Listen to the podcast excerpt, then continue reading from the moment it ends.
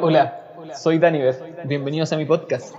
Hola, hola, ¿cómo están? Bienvenidos a Dimensión Daniver. Estamos nuevamente en un capítulo. En el capítulo de hoy nos acompaña ya un amigo del podcast, que ya ha estado en un capítulo anterior, que es Vicente Villera. Hola Vicente, ¿cómo estáis? Hola Dani, bien y tú, gracias por la invitación. Bacán, bacán tenerte de nuevo aquí. Creo que hay estas cosas que conversar y, esta invitación parte yo creo que por conocer y saber de qué trata tu libro. Ahora estamos sacando libros, una ganas bien, estoy interesado en saber cómo te ha ido con eso. ¿Cómo ha estado esa experiencia? Ha sido eh, interesante por un montón de motivos distintos que si te interesa podemos hablar de todo, desde el lado editorial, Sí, a, las ventas, a la, ¿cierto? el marketing y las difusiones y el contenido mismo. Dime, dime tú y partimos por donde, por donde quieras. Ya, par- partamos por qué, por qué ese libro. El, el libro se llama Meditación para escépticos. ¿Por qué decidiste eh, escribir ese libro, ese título? ¿Para dónde va? Sí,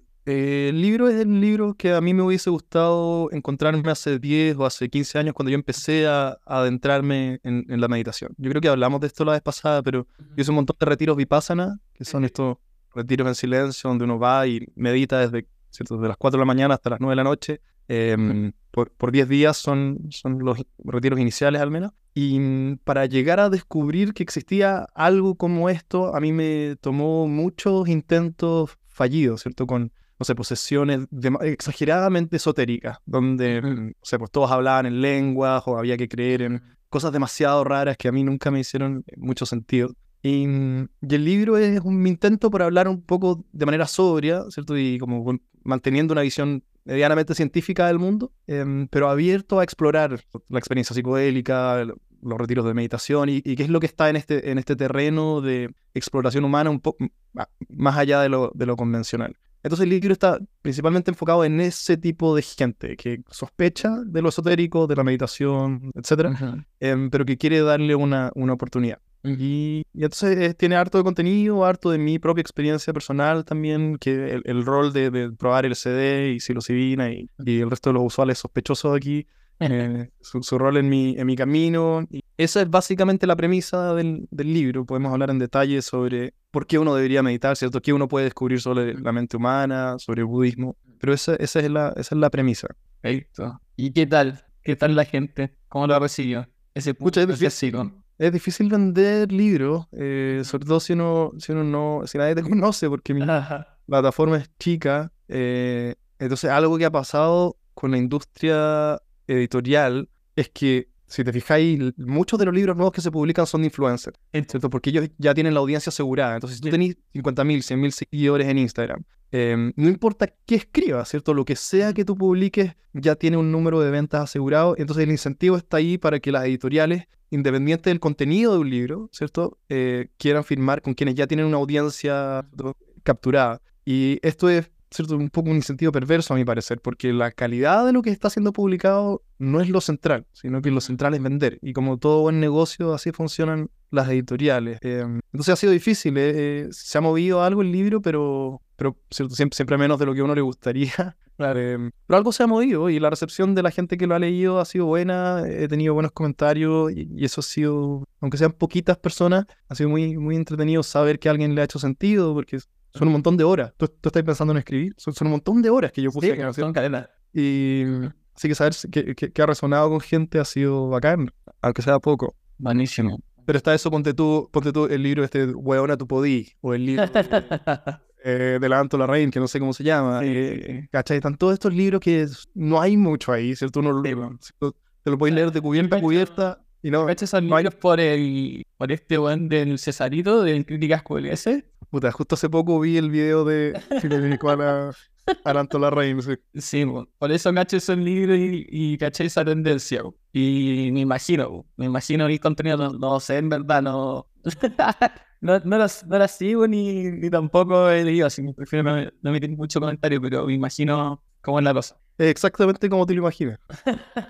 Sí, pero en- entiende igual bien el, el por qué pasa eso. Como se habla mucho de la economía de la atención, lo, lo he comentado en un podcast anterior, donde está la atención de la gente está la plata. Entonces, Eso es lo que importa. Y el sostener la atención de la gente es difícil. Tú que has, has trabajado esto, el tema de las redes sociales y con los niños para esta eh, chica de Harvard, ¿cómo se llama? La, La Carolina Stephens, Stephens. Ujú. Eh, el tema de la atención está heavy. Sostener la atención de la gente es difícil. Claro, es muy difícil leer sus libros. O, o sea, si, si tú, incluso yo que el- creo leer, ¿cierto? Harto, eh, hoy me cuesta mucho terminar un libro, mucho más que hace 10 años atrás, porque la competencia en tu bolsillo es desigual, ¿cierto? Y es injusto pedirle un libro, que son solo letras, que compita con, con YouTube, que tiene, ¿cierto? Minas en bikini, explosiones, un tigre que se comió a un turista.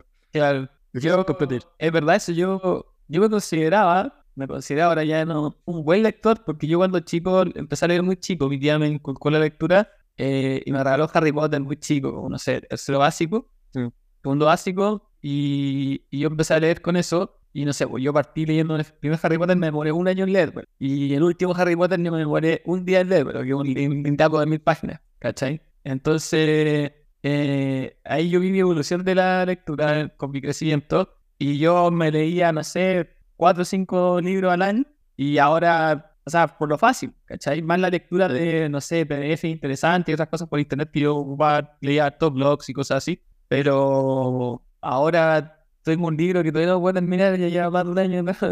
El año pasado me, me terminé, me terminé uno, me pude leer un libro y empecé otro que ahora que todavía no termino. Es que, eh, obviamente, o sea, el rol que han tenido las redes sociales en, en que no podamos mantener nuestra atención en algo es difícil de exagerar, es muy difícil, porque la competencia es desigual, de nuevo, pues es imposible echar a competir ¿cierto? Un, un montón de hojas con letras en un solo color eh, contra ciertos superestímulos, ¿cierto? Y, y culos por todos lados y explosiones por todos lados. Y chistes y memes y sonidos repetitivos y videos cortos. Claro, sí, y tragedia, y el mundo se va a acabar, ¿cierto? Y la- Y la historia de superación de un weón que hizo una proeza o alguien que hace una proeza gigante o alguien que se saca la cresta.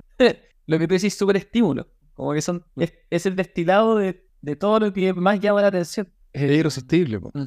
Porque al final lo que hace el algoritmo al mostrarte el video con más likes es que ese video fa- pasó todos los, todos los filtros de atención de, de un millón de personas que le dieron like. Entonces es- es un destilado de lo que nos agrada. ¿Cachai? Como pasó un montón de filtros de de personas para demostrando que eso estaba bueno de ver. Entonces, lo más seguro es que te llame la atención. Hay, hay, hay otra, hay otra, hay otro aspecto aquí que es como especialmente perverso de cómo nos manipulan las redes sociales, que tú que te has metido en esto capaz lo has escuchado, que es el reforzamiento intermitente, que esto que, que Skinner hace como 50 años descubrió que si tú le ponías una palanca, ¿cierto? a distintos animales, palomas, monos, qué sé yo, eh, y que y, y creó tres escenarios distintos. Entonces, e- en uno, cada vez que el animal presionaba la palanca, eh, siempre le daba una recompensa, siempre le daba un premio. En otro, nunca le daba un premio. Y en el tercer escenario, que era el intermitente, les daba premio de manera intermitente, al azar. Entonces, el animal nunca sabía si es que iba a recibir premio o no. Y de estos tres escenarios, en el que los animales con más eh, energía y entusiasmo,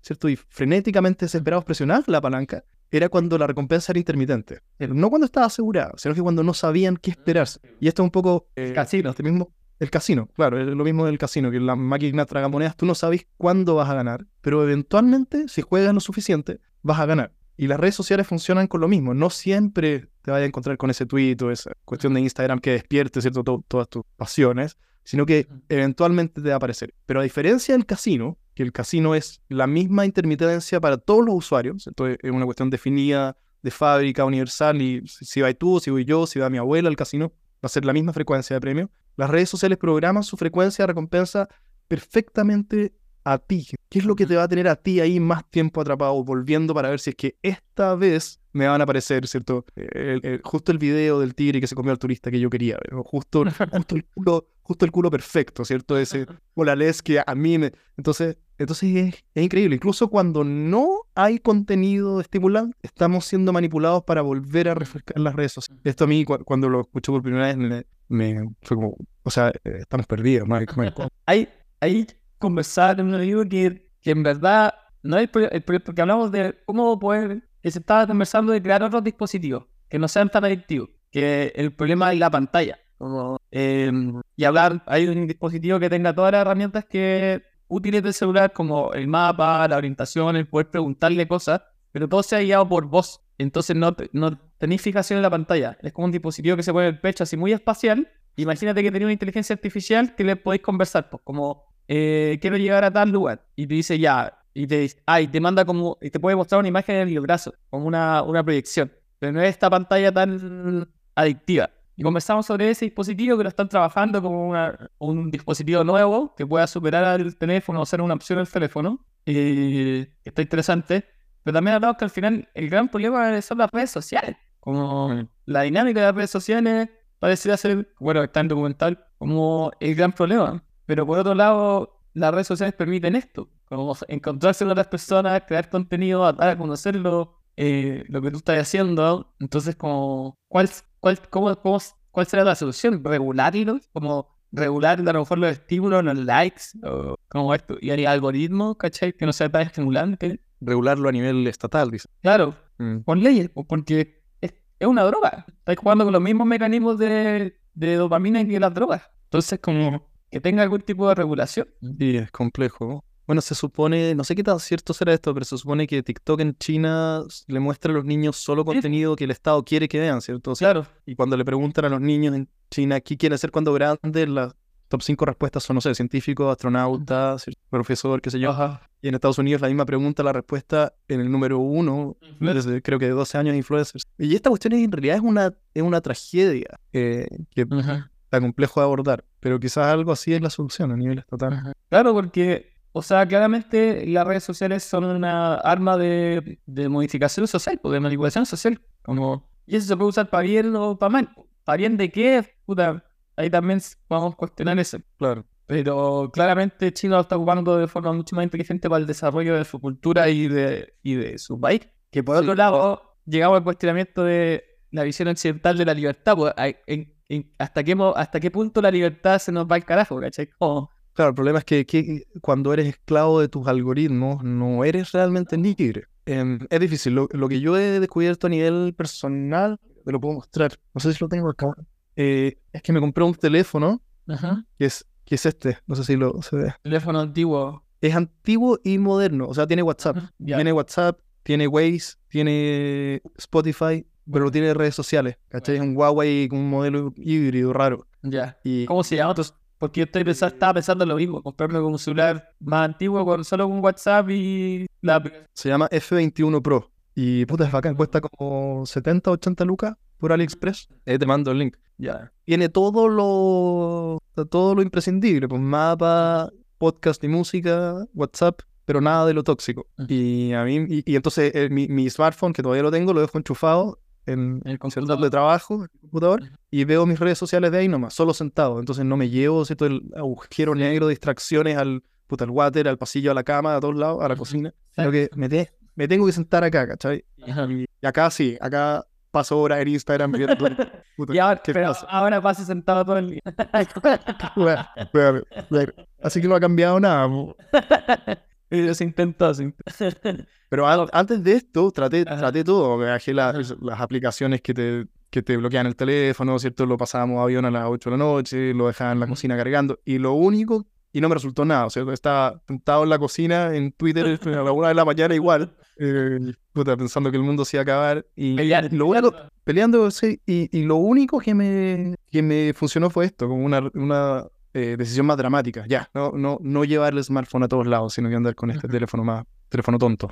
Ujú. Te paso el link después. Bueno, Abraham, porque estaba pensando en lo mismo. Porque para mí ya también es un, es un problema. Porque más encima yo tengo, les digo a la gente cuando es, a ver, si quiere ser problema, me pasa. Digo, digo, para mí, más encima las redes sociales no es solo entretención. Yo trabajo, yo gano plata, ¿cachai? Yo genero ventas, ¿cachai? Entonces, el- y, entonces cada vez que me meto también, yo espero a lo mejor que me hablaron para comprarme algo. Y es el estímulo aleatorio que decía, y pues, ¿cachai? Entonces es como demasiado estimulante, porque yo trabajo de venta online con mis cursos digitales, ¿cachai? Entonces a lo mejor cayó una venta o alguien me quiere comprar o me está preguntando algo para cerrar la venta, entonces me tiene ahí, po. pero necesito hacer un trabajo, no puedo estar contestando una venta a las 10 de la noche, ¿cachai? A las 11 de la noche, no porque estoy viendo el Instagram por entretención a las 11 de la noche, pero de repente me hablan de, de una venta, entonces no se puede. No, no, qué peludo. Yo también trabajo por internet, o sea, las ventas de, de Float todas por Instagram llegan, entonces también estoy ahí bien pegado. po. Eh, bueno, capaz esto te, te ayude. ¿Y, y qué? ¿Tenéis tenéis alguna, ¿has tomado alguna medida útil o Eh, no? ten- tengo, tengo horario tengo las redes sociales con limitación de uso por tiempo. 10 horas diarias. no, le pongo 3 horas a Instagram, ya que igual es harto, Ah, pero, pero antes era más, Ajá. podría ser más, porque en Instagram igual se me hace corto, por ejemplo, 3 horas cuando hago algún reels, contesto mensajes, activo las redes sociales, 3 horas se me, se me hace corto como trabajo, ¿cachai? No como para estar viendo reels. Eh, tengo 30 minutos de TikTok fijo y las, me cae, se apaga la pantalla y me, sale, me pide una contraseña, pero la contraseña no la tengo yo. Se la pasé a mi pareja para que pusiera la contraseña y no me la da. Bien. Eh, y tengo 30 minutos de TikTok porque a mí me gusta ver TikTok, si es entretenido, ¿cachai? Pero, o, o a veces necesito hacer un video, editarlo en TikTok, pero son 30 minutos y se acaba. Eso está bueno, pues dejarle la contraseña a persona. Sí. Y YouTube también son 30 minutos. Y Facebook también. Bien, sí, porque lo que yo he descubierto es que si uno pretende solucionar esto a pura fuerza de voluntad, No sé. te, te estáis condenando al, al fracaso. Es como llenar tu refrigerador de frascos de Nutella ¿cierto? y pretender no, no comerlo. Mucho más Claro. fácil es no comprar Nutella en un primer lugar. O manjar o lo que sea que te... O que el refri no se pueda abrir. un candado y pasarle la llave a la pareja. Sí, eso es, es- Porque uno se puede engañar mucho sobre, pensando que ya ahora me lo propongo, ¿cierto? Ahora, ahora sí, desde este lunes no más azúcar, desde este lunes no más TikTok. Pero si tu ambiente no está, esto es un cliché ya de los libros de autoayuda y de productividad, pero si tu, si tu ambiente no te favorece el cambio de hábitos que tú quieres, va a ser imposible. Tu- la fuerza de voluntad no está compitiendo. Esta es otra competencia desigual, ¿cierto? Es el libro contra las explosiones de Internet. Tu fuerza de voluntad no puede competir contra los ingenieros más inteligentes del mundo, tratando de capturar tu atención. Entonces hay que, hay que ayudarse con un ambiente que te ayude. Ajá. Bueno, y, y como toda la adicción, el tema de la adicción se trabaja con el tema de los disparadores. Con los, perdón. Con los disparadores. Se habla de los disparadores, como qué es lo que dispara el consumo. Por ejemplo, entonces, porque es mucho mejor trabajar con el plazo previo que al momento que estáis. Claro. Por ejemplo, si tú, no sé, querés dejar de fumar marihuana, que es el, el manual de bolsillo que yo estoy preparando. Hablemos de eso. Que Ya, bacán. Em, si tú querés eh, dejar de fumar marihuana y tú, y tú siempre fumáis con tus amigos, el disparador son tus amigos. Entonces es mucho más eh, fácil no ir a ver a tus amigos, por, por más que el peso que tenga eso socialmente, eh, que ir a ver y tratar de decir que no. Es mucho más fácil. Entonces, si tú ya identificaste ese disparador, eh, tenés que decir al- no en el, paso pre- en el paso previo. Tenéis mucha más fuerza de voluntad. Eh, no sé, pues esto también se lo ejemplifico. Estoy trabajando un caso de consumo problemático de otra sustancia, pero con- en terapia, una persona. Pero no voy a revelar mucha más información. Pero le explicaba esto con un tema de infidelidad.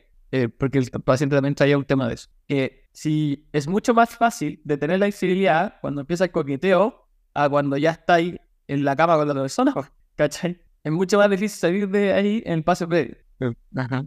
Eh, entonces, eh, se, hacen un, se hace una bitácora de observación primero de cuáles son tus disparadores. Cuando eh, eh, consumís, ¿cachai? Lo que sea que querías evitar. Entonces, organizáis lo que tú sí, el ambiente y tu estrategia de, previa a eso. Oye, ¿y ¿cómo se llama? Es un manual de...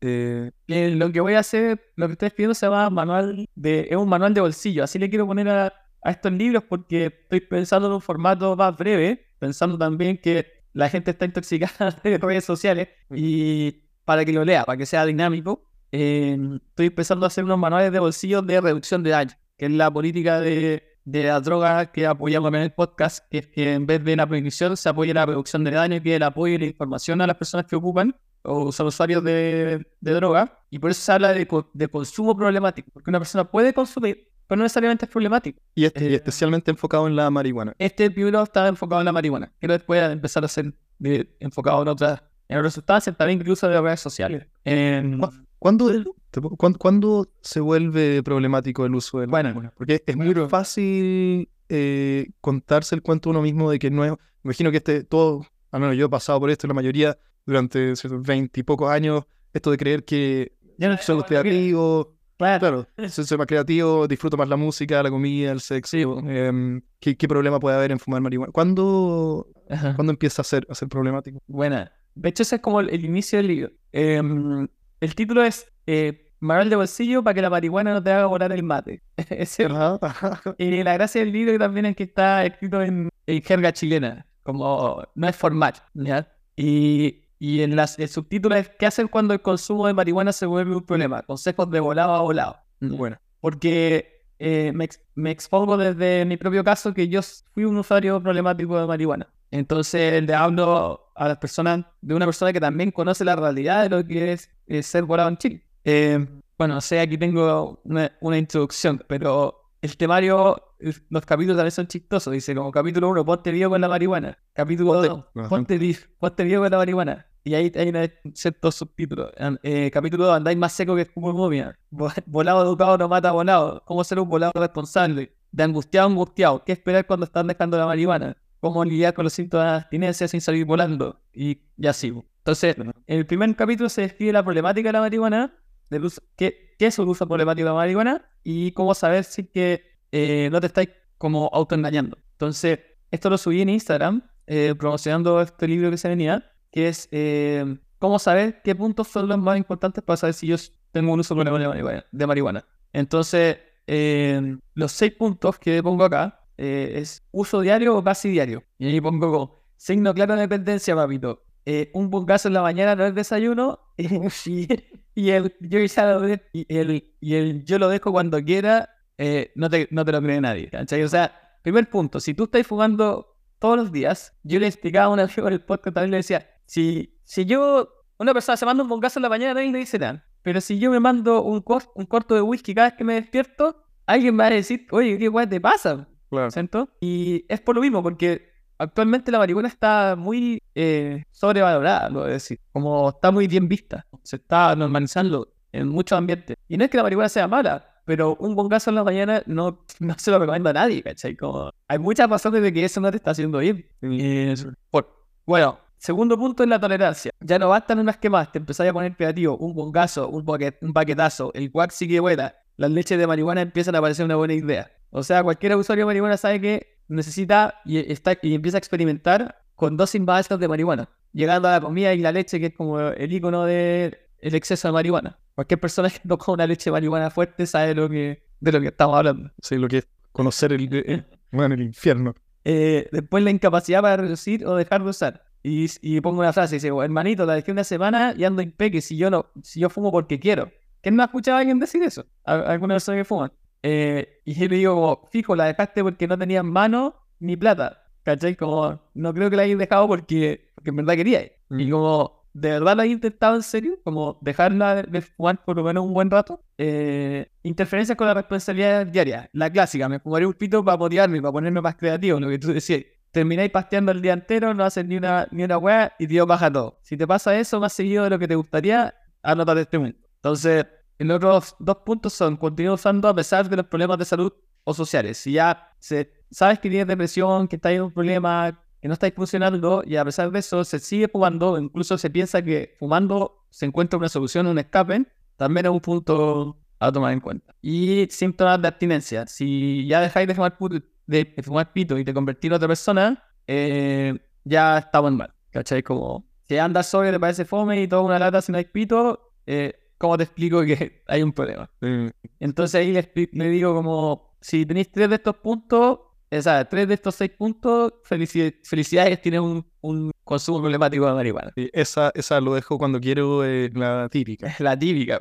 Y, y yo también estoy de acuerdo que hay, hay como un blanqueamiento del problema de la marihuana a nivel general que es un poco misterioso que sea tan masivo.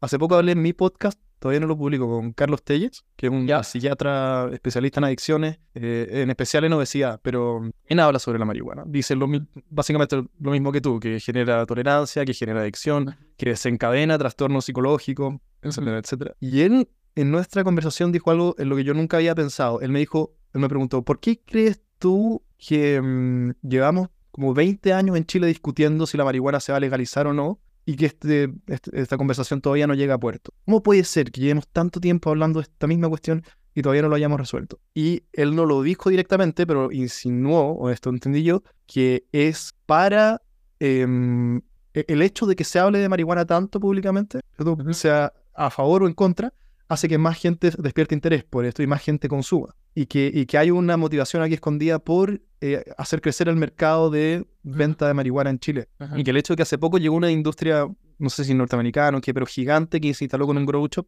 de productos de cannabis, eh, no es un accidente, sino que hay como intereses aquí de que la conversación no se resuelva, que haya mucho marketing y blanqueamiento de la marihuana, todo para que ¿cierto? Los- haya más plata moviendo. Mm, no sé, yo no había pensado en eso nunca. ¿no? Ujú. No, yo, ta- yo tampoco, la verdad, pero claramente, claramente hay todo un, hay todo un, un negocio y un, un, un mercado detrás de la marihuana. Y empieza a pasar, yo lo comparo acá con, en el libro, con el tema del cigarro. pues. O sea, eh, antes las campañas de cigarro mostraban que la gente, todo, todos fumaban y era bueno fumar, eh, que no había ningún problema con fumar. Y ahora, claro, nos parece una locura. Eh, y, es- y la marihuana, muchas veces en la comunicación, yo creo que la gente, todos saben que hay, hay, hay consecuencias de lo que están haciendo. Pero en la comunicación es como fumemos y todos salen fumando. Y, y está bien. O sea, dale, ¿cachai? Es válido. Es igual de válido que el mercado de escopete, yo encuentro. Por eso, yo creo, por eso yo apoyo la reducción de daño, no, no apoyo la, la prohibición. Pero obviamente se tiene que hablar de esto, ¿cachai? Y tiene que estar la información de mano, porque mucha gente piensa que está súper bien, y que puede fumar todos los días, todo el día, y no le va a pasar nada, y que está súper bien. ¿Tú, tú ya no fumáis nada? ¿Cero? No, cero, cero. Y el último pito de me lo haber fumado el año pasado, pegué una quemada como en octubre, y antes de eso haber pegado una, no sé, en marzo, dos quemadas al año, no sé, y, y ahora no, no fumo más. eh, pero no porque no quiera, sino porque en verdad ya no me gusta, ¿cachai? Como que, no es que sea como que me obligue a no fumar, sino que simplemente ya no me agrada eh, el estado. Eh, lo siento muy fuerte. Y me hace cuestionar, me decía, bueno, ¿en qué estaba cuando estaba metiendo esto todos los días? Como, que- porque es muy fuerte, lo siento muy fuerte, cómo me cambia mi percepción, mi, mi, mi autopercepción, mi movimiento, mi forma de pensar. Es muy fuerte. Mm, Y la paranoia también ahora es más intensa que antes. Yo pienso, yo pienso, a mí me ha pasado algo parecido también. Debo fumar dos veces al año los últimos tres años quizás. Y también lo siento tan fuerte y, y ya no es cómodo, es, es incómodo estar volado. Y quizás tiene que ver con, con, ser, mm, con crecer, pero después pienso, también hay tantos adultos que fuman, entonces quizás no, no sé, pero siento que hoy aprecio como mi lucidez, el estar, Claro. sentirme bien plantado sobre mis pies y decir, ya, aquí, aquí estoy, y no que todo se me, se me mueva. Claro. Yo creo que hay, o sea, estos son teorías mías. Eh, también creo que hay algo que ver con la maduración del cerebro, como esto del, del hipotálamo en tema de, la, de los riesgos, que a medida que crecemos cada vez tomamos menos riesgo y nos, nos vamos volviendo más ofensivos. Mm. Eso pasa normalmente como a los 27 años, eh, que el cerebro, sobre todo el, el cerebro de los hombres madura, baja los niveles de testosterona y, y nos volvemos más ofensivos y, y tomamos decisiones menos arriesgadas que es cuando el hombre quiere sentar cabeza. ¿Por qué digo los hombres? Porque las mujeres parecen pasarle antes, pero también andan por ahí. Eh, y eh, también creo también que tiene que ver con lo fuerte que es la marihuana ahora. La marihuana de, de ahora no es la misma marihuana que hace 10 años.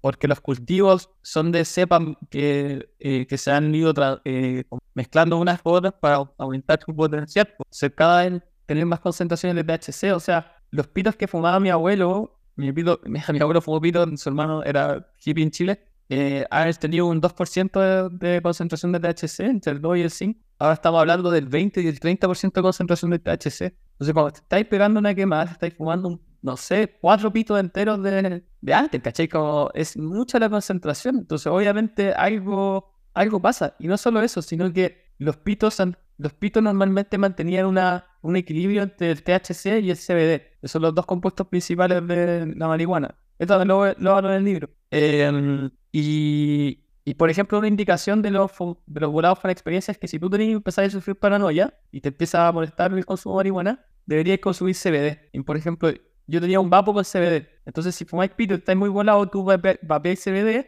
y eso te baja los niveles de paranoia, te calma. Entonces, ¿a qué voy con esto? Que al, al parecer ser que lo- los síntomas molestos y de paranoia son porque estáis consumiendo mucho THC y no está en equilibrio con el CBD. Y todas las plantas de ahora buscan cada vez más THC porque el THC es lo que te pone loquito. El CBD simplemente te calma y te dan ganas de cortarte y relajarte. ¿cachai? El THC es lo que te hace sensación de volado. Em, entonces, ¿Mm?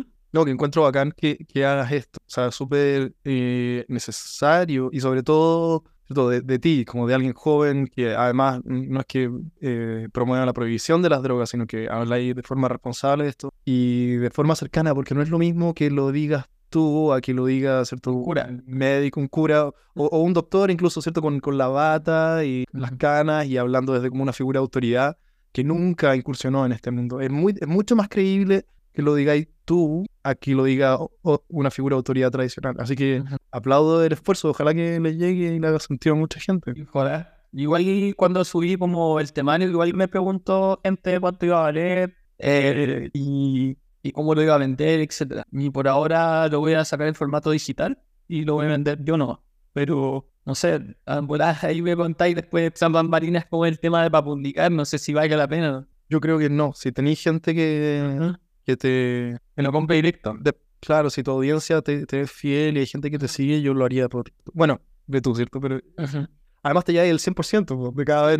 Sé que las editoriales te dan, le dan el 10% al autor de cada libro que sea. Nada. Nada, nada. No. Sí, para que valga la pena tendría que ser un bestseller mundial. Sí, tendría que vender varios miles de libros. Ajá. Pero eso y está, para mí es interesante y creo que es una temática que de alguna forma me voy, va siendo coherente con el, con el trabajo que estoy haciendo. Como que eh, por mi historia, por el trabajo que estoy haciendo en el podcast, creo que es coherente para mí crear este tipo de contenido de reducción de daño, pues sí, desde una visión más amena, más cercana, eh, pero también más sólida. ¿no? Esto, esto puedes hacer, sí, ¿cachai? Como algo concreto. Por eso también lo hablo como un manual, algo punteado, concreto, sencillo de entender. Eh, no es un gran libro tampoco de reflexión sobre la marihuana, es como algo súper puntual.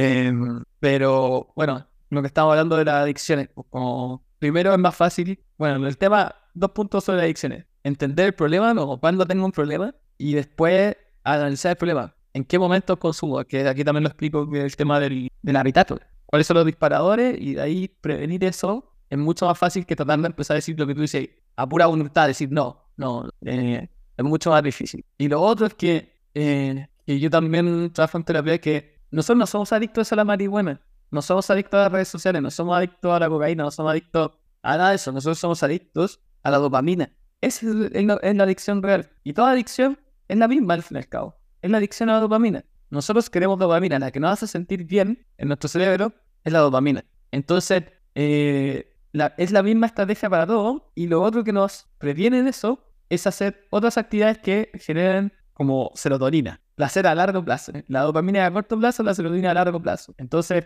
muchas veces las personas consumen eh, este tipo de sustancias porque no están haciendo otras actividades que le- le- les provocan eh, satisfacción a largo plazo y les den sentido. Eh, sea ejercicio, sea un proyecto a largo plazo, sea una meta en la vida que les produzca gratificación. Entonces, es, es como el experimento del ratón, no sé si lo cacháis, como del ratón de la heroína, no sé si lo habéis escuchado. Sí, a- me imagino que sí. Pobres ratones, van un montón de ratones. que pescan una jaula y le ponen agua y heroína. Ajá. Y el ratón empieza a consumir heroína hasta que muere, ¿cachai? Y, y todo, oh, la heroína es súper adictiva, vaya a consumir hasta que muera. Entonces viene un doctor y dice, puta, de más que si es que a mí me meten en una caja con solo agua y heroína, no voy a tomar la heroína hasta que me muera, ¿cachai? Este experimento está mal, pero no está probando todas las variables. Entonces lo que hizo fue pescar una, un paraíso de ratones lleno de tubos, juegos, comida, eh, hombres y mujeres para variarse, eh, un montón de actividades gratificantes y les puso agua y heroína. ¿Y qué pasó? Que muy pocos ratones consumían heroína y si lo hacían, lo hacían ocasionalmente. Ningún ratón se murió por exceso de heroína. Entonces, como llénate de otras cosas. Si tu vida obviamente es como, es una vida eh, monótona, no estás haciendo nada por ti, que te gratifique de alguna manera, obviamente a lo mejor consumir marihuana todo el día, todo el día, a lo mejor lo más entretenido hay. O, o estas fiestas de noche también, eh, el exceso nocturno también, pues sea lo más entretenido que hay. Claro, si, está- si estáis solo en una pieza oscura, sin contacto Claro. humano, ¿cierto? Encerrado. Eh, hay otra cosa con la que hab- hablé también con, con Carlos Telle, el mismo psiquiatra, Ujú. eh, sobre... Claro, por- porque es una molécula, ¿cierto? Es la dopamina, que es la que genera esta sensación de entusiasmo y de bienestar y de euforia. La- es una molécula que está presente para todas nuestras fuentes de placer. Entonces uno puede darse un banquete, después tener una orgía, tomar éxtasis, em, fumarse un pito para bajar, ¿cierto? Después ver Netflix, Ajá. etcétera, etcétera. Y son múltiples fuentes de placer, pero es una misma molécula la que está en juego. Em, y entonces uno puede ser quizás incluso en apariencia moderado, pero adicto al placer, adicto a la dopamina. Y lo, lo que yo pienso es que quizás las, las personas que parecen tenerlo todo, casos de, de famosos que tienen ¿cierto? fama, toda la plata, acceso a todo lo que quieren, que son carismáticos, etcétera, eh, pero que aún así viven sumergidos en una depresión y de repente, sin que nadie se lo espere, se suicidan. Eh, lo que ahí probablemente hay en juego es, un- es una suerte de esto, es de, depletar tus reservas de dopamina todo el día, todos los días, de tal forma que ya nada, por increíble que sea, ¿cierto? Por, por increíble que sean las supermodelos de tu orgía en éxtasis, eh, ya simplemente no despierta placer, Sí, por- no, no queda dopamina. Exacto. Entonces él, él hablaba de, el- Carlos Telles digo, hablaba de, mucha gente habla de esto también, probablemente tú también ya has mencionado esto, de intermitencia en tus pics de dopamina. Entonces, ¿qué, qué experiencia dopamina. despiertan tu, tu dopamina al máximo, ¿cierto? Comer chocolate, el sexo, los pitos, y crear ventanas de tiempo entre esos pics, para no estar siempre necesitando más y más dosis. Sí. De hecho, como lo que te mencionar que que tiene totalmente con lo que tú decir, como solo somos adictos a la dopamina, eh, el tema es que empiezas a estimular la dopamina y cada vez eres más. Mm. Entonces, ¿qué pasa? Que estimularte con mucho TikTok, lo que va a, a- a generarte es que gastes tu dopamina y te sientas deprimido y cansado, entonces vas a querer más estímulos. Entonces, es, es la consecuencia de eso es que es muy fácil que eso te lleve a, por ejemplo, a consumo excesivo de droga. Porque si ga- gastaste todo tu estímulo un día viernes, ya te, te, te jalaste todo el TikTok que pudiste, vaya a querer salir a la noche a jalar, ¿cachai? Como a, a más estímulos, ¿cachai? Como es porque necesitan más dopamina. Eh, entonces también hablan de la problemática que eso puede generar en los niños, porque como están tan sobreestimulados, van a querer más estímulos externos también, no solo del celular, sino de la vida. Entonces, más exceso. Sí. Sí. Em, Lo, lo otro que también relacionado con esto, pero quizás no, no tan extremo como venimos hablando de orgía en éxtasis, de Ajá. salir a jalar después de usar TikTok, que todavía no, tení- todavía no, te- no- no tengo esta experiencia. jala- jalar viendo TikTok.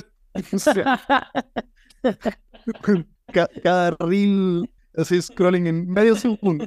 Eh, ¿Qué te decir? Ah, que, que- que también hay otra, además de crear, hay otra estrategia. Entonces, yo puedo como crear intermitencia entre mis pics de dopamina, no comer chocolate todos los días, sino que de, tu- de vez en cuando. Ya, y lo otro es no apilar, como no sumar experiencias dopaminérgicas unas sobre otras. Entonces, mm, esto de tomárselo con un grano de sal, no siempre, pero no, no ver pizza después de fumar un pito, perdón, no, no comer pizza después de fumar un pito mientras veo Netflix y, ¿cierto? Súmale aquí algún, algún placer. Y después, Creo. y después veo me- Claro. A Claro. que también es un tema de acceso de la dopamina y la adicción al Cla- Sí, entonces, Eh, estar chorreándote el aceite de la pizza encima mientras veis porno no, no es la mejor idea. Bueno, ver porno solo probablemente tampoco, pero sumarle más capas de dopamina hace que eh, después no sea muy difícil disfrutar esa experiencia por sí sola. Ento- Entonces, solo una cosita más. Incluso cosas que nos hacen bien, como por ejemplo hacer deporte. Entonces, no sé, ponte tú, yo hago, eh, alguien hace CrossFit. Yo no hago CrossFit, pero jamás haría CrossFit. Pero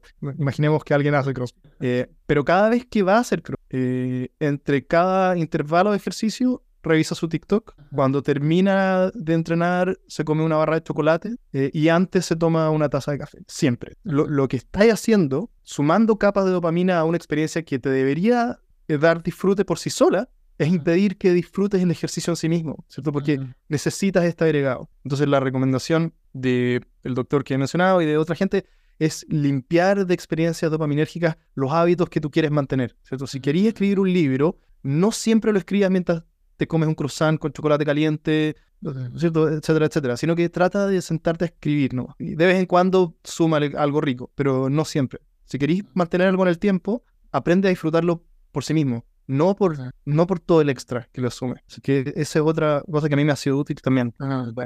Mm. Eh, todo este tema de la, de la dopamina y la adicción y la dopamina me, me conecta mucho con el tema de la, valga el inicio del podcast, con el tema de la meditación, lo- los retiros. eh, y, y en mi caso, como el camino que he hecho con Raíces de la Tierra, en el Camino Rojo, que son los rituales de, de la búsqueda visión o la, o la danza al sol, que son eso, son ayunos de dopamina al fin y al cabo. Son abstenerte del placer de la vida por un tiempo. Eh, y eso tiene un impacto. Y hacerlo todos los años tiene un impacto, claro. Eh, ¿Y por qué digo que son de los placeres? Porque, bueno, si no conocen, lo- la búsqueda de visión es quedarte solo en la montaña, eh, a intemperie, con un saco, sin tomar agua ni comer cuatro días. Entonces, no tenéis ni un puto estímulo. Así como que es más aburrido que... Eh, ¿Lo, lo estás haciendo todos los años? se hace cuatro años, cuatro veces en la vida, en la última edición. Cuatro veces en la vida. Sí, y después se hace la danza del sol, que también son cuatro veces. Y la danza del sol es un poco más entretenida porque es lo mismo, hay uno, pero está ahí en grupo y bailar. Así una, una, una ronda de baile. Eh, pero también, pues, te, estás en una situación súper incómoda, te expones a un, a un malestar y a una incomodidad muy grande, que es bailar al sol en ayuna, y de agua, y de comida. Entonces te da hasta el hambre, te insoláis, eh, y nosotros como sociedad moderna estamos demasiado cómodos, como no estamos acostumbrados a eso, y antes a lo mejor teníais que ayunar cuatro días porque no había comida, ¿no? Así teníais que caminar por el desierto en búsqueda de agua, ¿cachai? Como, eh, ahora estamos en una sociedad demasiado cómoda. Se me cayó un segundo, pero ahora estoy. Bueno, eh, decía que es- estamos en una sociedad demasiado cómoda ¿no? y ahora es muy difícil exponernos a esa, a esa falta de placer. Eso diría, sí, esa falta de placer. Como que estamos demasiado acostumbrados a que todo sea muy placentero. No hay que ir a buscarlo. Sí, Aunque es raro porque hay otras fuentes de estrés, solo que son distintas. Estrés financiero y laboral, Claro. cierto relacional.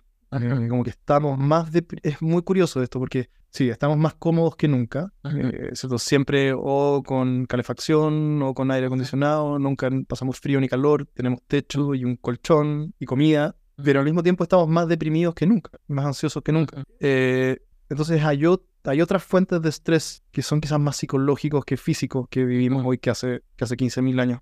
Es que yo creo que esas otras fuentes de estrés no es que sean otras fuentes, sino que es un tema de perspectiva. Esto totalmente mío. eh, que es, es a partir de la experiencia, de estas experiencias que te digo, son reflexiones que vienen de ahí, que como estáis tan acostumbrados al placer instantáneo y la comodidad, a, a, cual- a cualquier primera incomodidad, por leve que sea, ¿por qué voy a decir leve? Espérenme un poco. eh, te estresa mucho, te molesta mucho y sientes que está todo mal. Porque como estás en este, en este baño de placer instantáneo constantemente, a la primera que algo resulta mal, que una, eh, es, es demasiado fuerte, una, una, una muy baja tolerancia a la frustración. Entonces, cuando yo me he expuesto a estas, a estas situaciones, para algunas personas extremos me dicen, ¿cómo puedes estar cuatro días sin tomar agua? No, es imposible. Hay gente que no me cree, ¿cachai? Eh, es como, bueno, sí, es, es- el cuerpo humano puede aguantar muchas cosas, como es real. Eh, eh, como no estamos acostumbrados a esas cosas, cuando he estado, he estado expuesto a esas situaciones, los otros problemas que tengáis en la vida parecieran pendejadas, ¿cachai? Como es una nimiedad, hay solución, ¿cachai? Como no me voy a estresar porque me faltan unas pocas lucas, puedo solucionarlo, busco una solución. No me va a superar mentalmente ese estrés, porque mi tolerancia a la frustración y mi tolerancia al estrés y a las, y a la situación extrema creció. No sé si me explico. Sí, sí, totalmente. Seguro que hay algo de eso ahí, es cierto. Y por eso quienes estamos interesados en autoconocernos y autodesarrollarnos y todo lo demás, buscamos deliberar, intencionalmente, ¿cierto? Experiencias que nos pongan a prueba, como una búsqueda de visión, que yo, yo no he hecho, pero, eh, pero conozco, conozco un montón de gente que ha hecho, que es, me imagino, muy, muy, yo sí te creo, pero debe ser muy, muy difícil. Y bueno, también ahora esto está de moda el tema de la exposición al frío. po. Está el cabro del Iceman, ustedes también ahora tienen terapia de contraste. ¿vale? Y también eso como una exposición a una situación incómoda, algo que tu cuerpo no quiere hacer, llevando a eso. Em, yo en, en terapia les digo a la gente, porque a mí me llega mucho personas jóvenes como con este tipo de, de, de problema, por decirlo así, en esta problemática. Y algo que me dicen mucho es como, es que eh, no estoy haciendo algo que me gusta. Y esa es una gran trampa, yo creo, mental, de el querer estar todo el tiempo haciendo algo que me gusta, algo que me agrada. Esa es una mala brújula, como para la vida, como... eh, es como preguntarle al cuerpo, esto me gusta, esto me agrada, entonces no aguanto incomodidad. Si, estoy, si no estoy haciendo algo que me gusta, prefiero no, no hacerlo. Entonces, eh, eso es una mala brújula para la vida, porque la vida está llena de incomodidad y cualquier cosa que queráis hacer, por más eh, fancy o bacán que parezca, re- hay un montón de incomodidad detrás de eso. Eh, entonces, como que como la gente ve que esta historia de éxito en redes sociales, que están haciendo todo el rato como algo muy bacán, eh, piensan que eso, ese camino lo muy bacán está lleno de cosas bacanas, pura vida y entretención para llegar a eso. Siendo que hay incomodidad en todo camino, por más que algo suene muy bacán. Entonces, el querer estar haciendo todo el rato algo que me gusta es una mala brújula para, eh, para entender las cosas. A lo mejor puedo hacer una actividad en general que me agrade, un proyecto de vida que me agrade, que sea como que tenga sentido conmigo, pero eso no implica que va a ser todo el rato cómodo. No sé si me explico bien la idea. Sí, y estamos hablando de lo mismo de antes también, es Ujú. también despertar el sistema de recompensa de Sí. dopamina como de forma frenética y pensar que, que, que pausarlo es... Es que, es que está todo mal. Y esta es como parte de la fragilidad de las nuevas generaciones. No pueden no verse entretenidos. Tipo, yo por ejemplo a mi hijo, yo a mi hijo antes le pasaba un eh, celular para que viera en YouTube Kit eh, controlado con el tiempo. Pero me empezó a pasar que caché que empezaban a mover el, el- los, cap- lo, lo que estaban viendo lo empezaron a mover, se aburrían. Y dije, no, esta va está mal. Eh, escuché también a, a la, a la que- chica que entrevisté, se ponía Norbert. La Carolina. La Carolina empecé a seguir y todo. eh, y dije, no, ya, cero celular. Se acabó el celular para mí. sí. Son muy chicos, no, cero celular.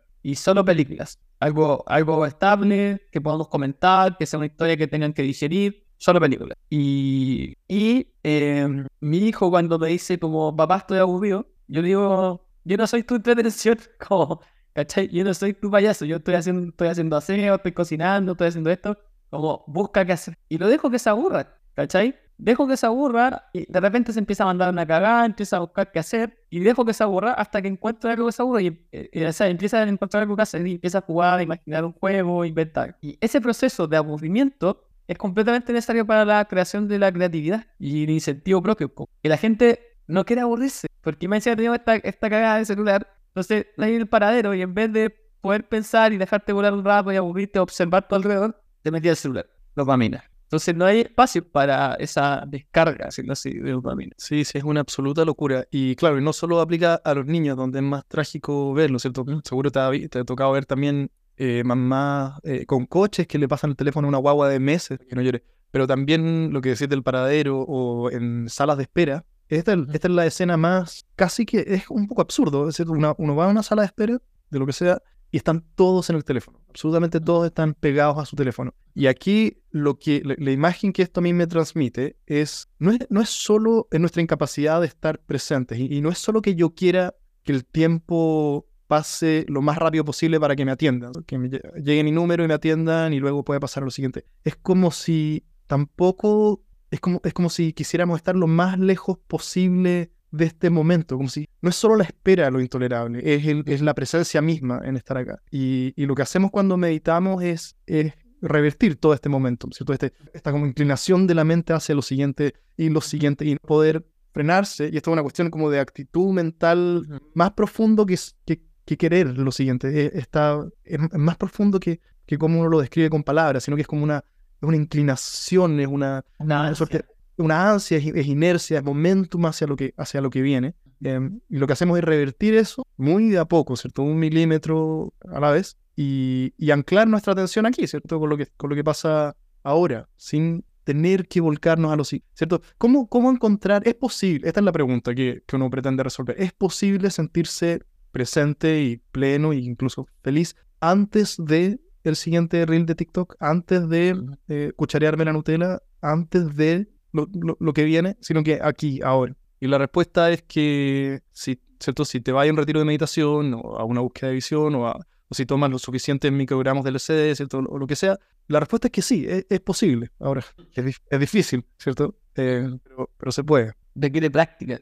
En la búsqueda de visión, algo que eh, siempre se escuchado al, al, al tío Manu, que en mano de, un, de alguien que está a cargo de la Universidad y que ha abierto estos caminos ahí. Eh, saludo al. Eh, es que cuando estaba en la búsqueda es, es eso, es sentir el malestar. ¿Y qué, en qué, qué empieza a pasar cuando estás arriba en la montaña solo con una sed? Bueno, te juro, cuando a mí la gente dice tengo sed, me río. Me acuerdo de ese momento digo, "Weón, nunca hay sentido sed en tu vida. ¿Cachai? Hay tomado agua siempre que he querido. Eh, al tercer día, es, la sed es una agua que ya te empieza a volver loco, una incomodidad demasiado grande. Entonces lo que empieza a hacer la mente es tratar de huir del dolor y empezar a dar de fantasear, empezar a fantasear con agua o a fantasear con otro, estar en otro lugar, a sobrepensar, empezar a moverte, quería escapar de ahí. Eh, y es imposible. Eh, entonces, enfrentar ese dolor eh, y esa incomodidad es la clave. Pero bueno, a Vicente le queda poco tiempo para ir cerrando. Eh, una recomendación, Vicente, antes de irte como todos los capítulos. Podríamos conversar otro capítulo. Que bueno, y- o invita al tuyo, invita al tuyo. ¿no? Ya, pues sí, hablemos. Ajá. Em, para saber más del, de tus manuales de bolsillo. Ya, pues, bacán. Sí, obvio, feliz de ayudarte con la promoción en, en la medida que pueda. Eh, recomendación de vayan todos a hacer una búsqueda de Sí. no, tu libro. Ah, Bueno, eh, sí, el libro se llama Meditación para escépticos, eh, tu mente en tiempos de psicodélicos, trauma y redes sociales, o algo así, algo así, ni me acuerdo. Y nada, quienes estén interesados un poco en todo lo que hablamos hoy, redes sociales, psicodélicos, Mm. sobre todo el rol del trauma, que no lo tocamos, pero está implícito, es algo como, como nuestras heridas más tempranas nos marcan, y qué tiene por decir la meditación en relación a todo esto. El libro se llama de nuevo Meditación para escépticos. Está en todos lados, creo, en Busca Libre, más barato, Mm. si es que alguien lo quiere recibir en la casa. Eh, eso. Bacán. Bueno, si no conocían al, Vicente hasta ahora, Vicente también tiene un podcast increíble para que lo sigan en sus redes sociales.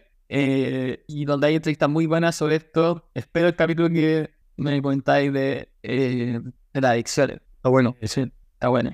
Eh, entonces, eso, muchas gracias a todos por escuchar este capítulo. Escuchamos en otra instancia. Y si Vicente me invita de nuevo, ahí para que estén atentos bueno, también a ese capítulo. Eh, muchas gracias a todos. Gracias, Vicente. Chao. Chao, chao. Chao.